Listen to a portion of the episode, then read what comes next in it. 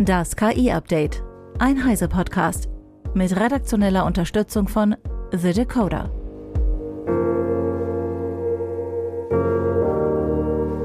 Ich bin Isabel Grünewald und dies sind heute unsere Themen. Nightshade vergiftet Trainingsdaten. Meta entwickelt Self-Rewarding Language Model. Google will verantwortungsvollste KI der Welt entwickeln und OpenAI will Chip Venture aufbauen. KI-Systeme wie Bildgeneratoren sind mit frei zugänglichem Material aus dem Internet trainiert worden. Viele Künstler sehen dadurch ihr Urheberrecht verletzt. Nun gibt es ein Tool, mit dem sie sich nicht nur abschotten, sondern sogar den KI-Modellen schaden können. Nightshade verändert Werke so, dass es für das menschliche Auge nicht zu erkennen ist. In den Trainingsdaten wird dadurch aber aus einer Katze potenziell ein Hund oder aus einer Kuh ein Portemonnaie. Meine Kollegin Eva Maria Weiß von Heise Online hat sich das mal genauer angeschaut. Nightshade hat einen Vorgänger, der sich Glaze nennt. Mit dem kann man Bilder so verfälschen, dass sie für das Training von KI-Modellen quasi nutzlos sind.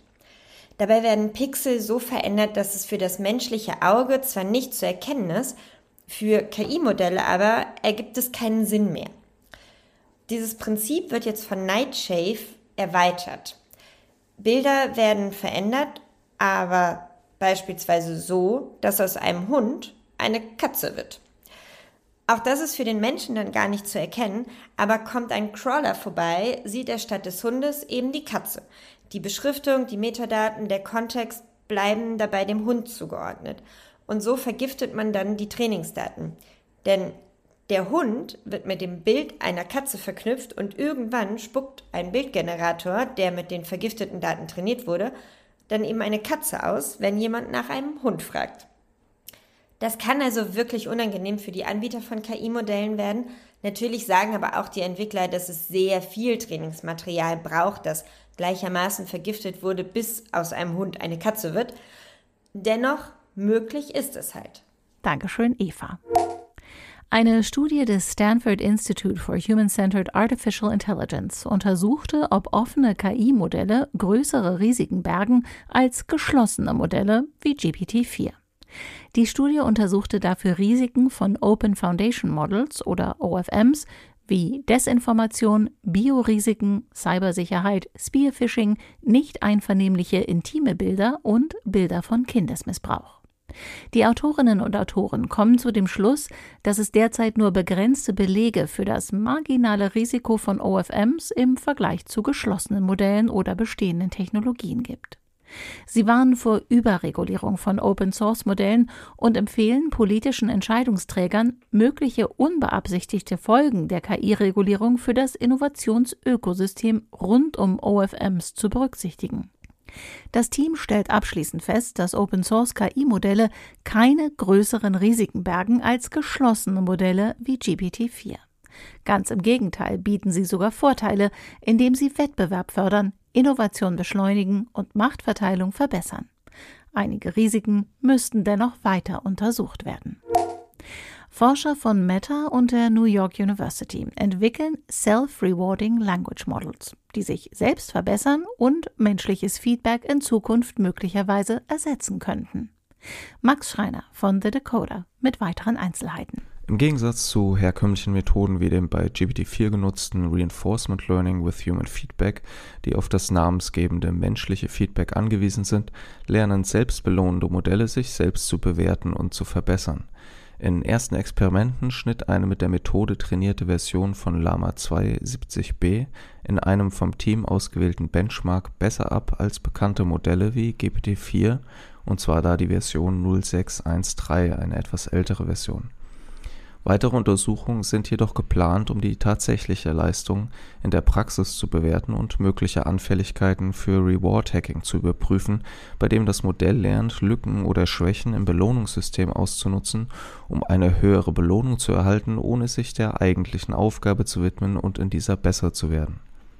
Als Motivation für ihre Arbeit nennen die Forscher die Überwindung einer zentralen Einschränkung solcher auf menschliches Feedback angewiesenen Methoden, sie sind durch die Leistungsfähigkeit und die Perspektive des menschlichen Urteils begrenzt. Die Idee hinter selbstbelohnenden Modellen ist es also, diese Beschränkung zu überwinden, indem die Modelle lernen, sich selbst zu bewerten und zu verbessern und das potenziell über das Niveau hinaus, das durch menschliches Feedback erreicht werden kann. Insofern ist diese Forschungsarbeit auch ein Beitrag zum Alignment, also der Frage, wie wir potenziell KI-Modelle, die besser sind als Menschen, einmal an unsere Werte und unsere Vorstellungen anpassen können. Vielen Dank, Max. Google hat in einem internen Dokument seine Unternehmensziele für 2024 bekannt gegeben. Dabei steht künstliche Intelligenz ganz oben auf der Liste, berichtet The Verge. Laut dem Dokument hat sich Google intern das Ziel gesetzt, die fortschrittlichste, sicherste und verantwortungsvollste KI der Welt zu entwickeln.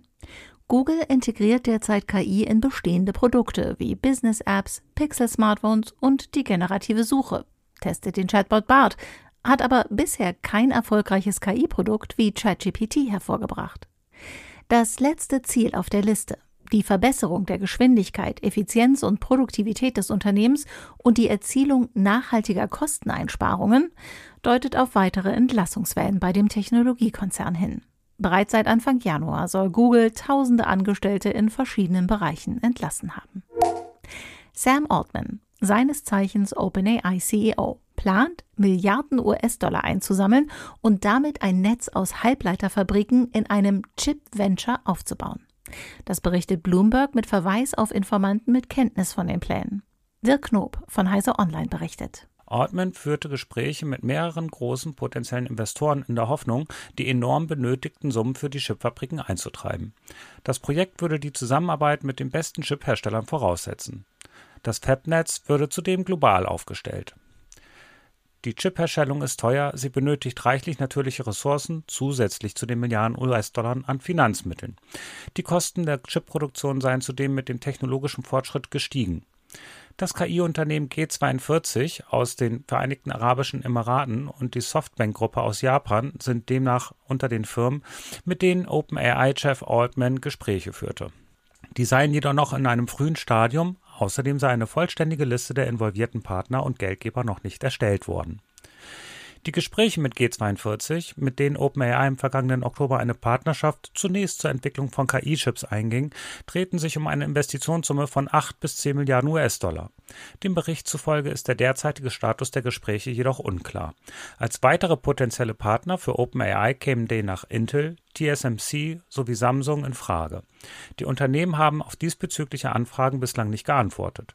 Microsoft hat einen Kommentar sogar explizit abgelehnt. Dankeschön, Dirk. Französische Abgeordnete schlagen Änderungen an der Urheberrechtsrichtlinie der Europäischen Union vor, um generative KI zu berücksichtigen sowie eine regelmäßige Überprüfung des EU-AI-Akts vorzunehmen. Die Stellungnahme eines Ausschusses der französischen Nationalversammlung wirft Fragen auf zur Identifizierung von Originalwerken, zur Zuordnung von KI-Werken zur Vergütung von Urhebern und zum Ausschluss von Künstlerinnen und Künstlern, die die Nutzung ihrer Inhalte durch KI ablehnen. Die Abgeordneten schlagen vor, Frankreichs diplomatisches Gewicht zu nutzen, um ein internationales KI-Abkommen auszuarbeiten und die Finanzierung von KI-Startups in der Anfangsphase zu erleichtern. Die EU-Urheberrechtsrichtlinie trat im April 2019 in Kraft, drei Jahre bevor OpenAI ChatGPT veröffentlichte.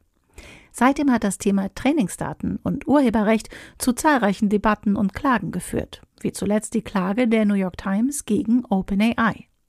Die vorgeschlagenen Änderungen könnten dazu beitragen, die rechtlichen Auswirkungen der generativen KI auf das geistige und gewerbliche Eigentum besser zu berücksichtigen.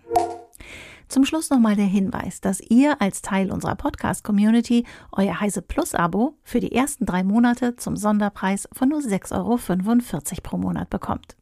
Damit erhaltet ihr nicht nur Zugriff auf alle Artikel auf Heise Online, sondern könnt auch alle Heise Magazine im digitalen Abo jederzeit mobil lesen.